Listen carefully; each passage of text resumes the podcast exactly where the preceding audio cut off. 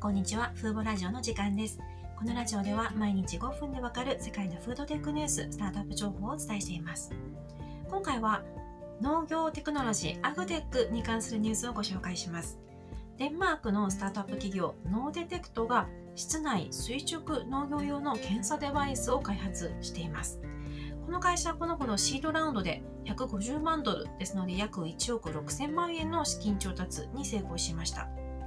でこの会社のニュースはあの海外のメディアではゲームチェンジャーになるものだとか農業分野でのゲームチェンジャーだということで報道されていたんですけれどもどうやらこれまでであれば数週間かかっていた土壌分析や水の分析をたった数分でできるようになるそうなんですね。その点でゲームチェンジャーだと言われていました。この会社は作物が成長するのに必要な窒素やリン、カリウムといった主要な多量元素の量を即座に検知できるポータブルデバイスを開発しています。このポータブルデバイスにはマイクロ流体チップを活用しています。マイクロ流体チップというのはメムスという半導体の微細加工技術を応用したもので大きさは USB ぐらいの小さなサイズですね。時系室で見るようなスライドガラスでしたっけ？のような感じですね。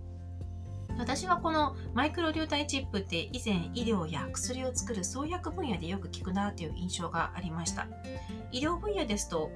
オーガンオンのチップ、つまりチップ上にある臓器という意味でオーガンオンのチップとも言われますが、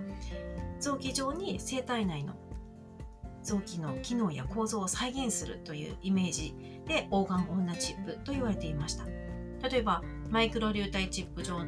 チップの上の流路を血管構造に見立てて実験をしたりあるいはチップ上に正常細胞とがん細胞を搭載して抗がん剤を投与した時の副作用を体内ではなく体外で再現するものとして日本でも研究が進んでいます。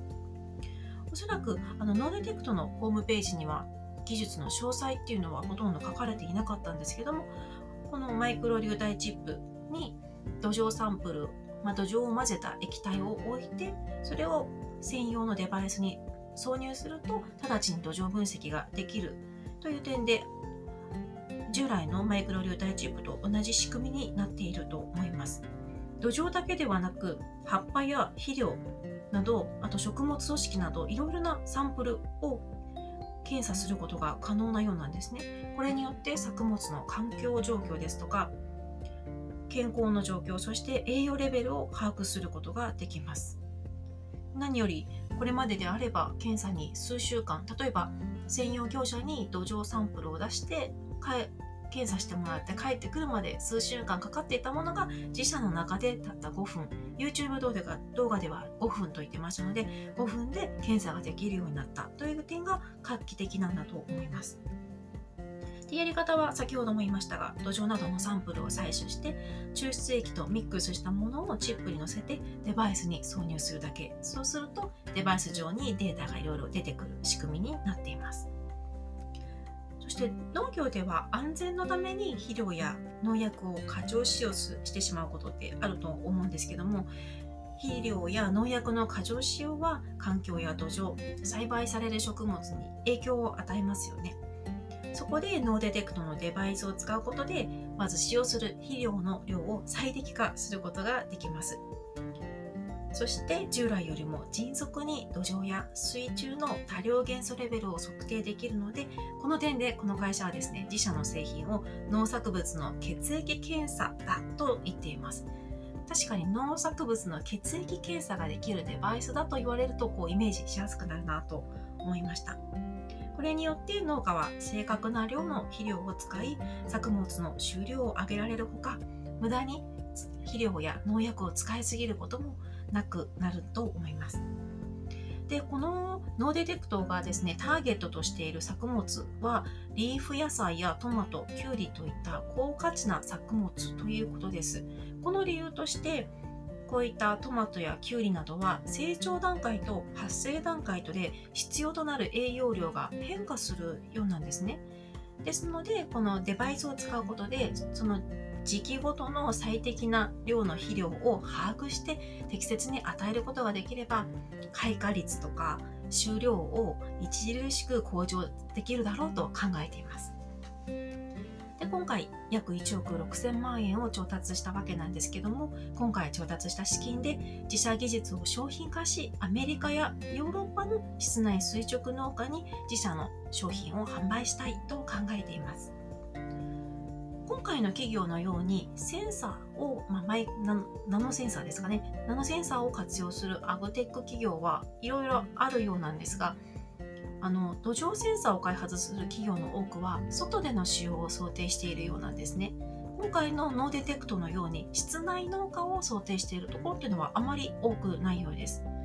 私の運営メディアの風貌ではあまりこういったあの室内農家の資金調達のニュースは取り上げきれていないんですけれども海外メディアを見ている限りでは室内農家に対する投資ニュースっていうのは結構頻繁にありますので土地利用の面からも限られた土地の中で農家ができるっていうことで今後は室内農家のこうソリューションの解決になるような今回のノデノデノーデテクトのような商品っていうのは求められていくんじゃないかなと思います。でこの会社は2016年に設立されたスタートアップ企業でそもそも医療医療業界で効率性と携帯携帯性ポータブル性が優先されることにヒントを得て農業分野でも効率性とポータブル性を同時に開発するツールを作ろう同時に解決するツールを作ろうと思ったようですなんかやはりこう他業界からのヒントによって今まで農業分野にありそうでなかったツールが登場したということなんでしょうね。まあそれだけでなくあのこうメムスといったマイプロデューターチップという最近開発が盛んなこういった技術のイノベーションも関係していると思います。今回は室内垂直農業用の検査デバイスを開発したデンマーク企業 Nordetect をご紹介しました。今回も最後まで聞いていただきありがとうございました。ではまた次回のラジオでお会いしましょう。さようなら。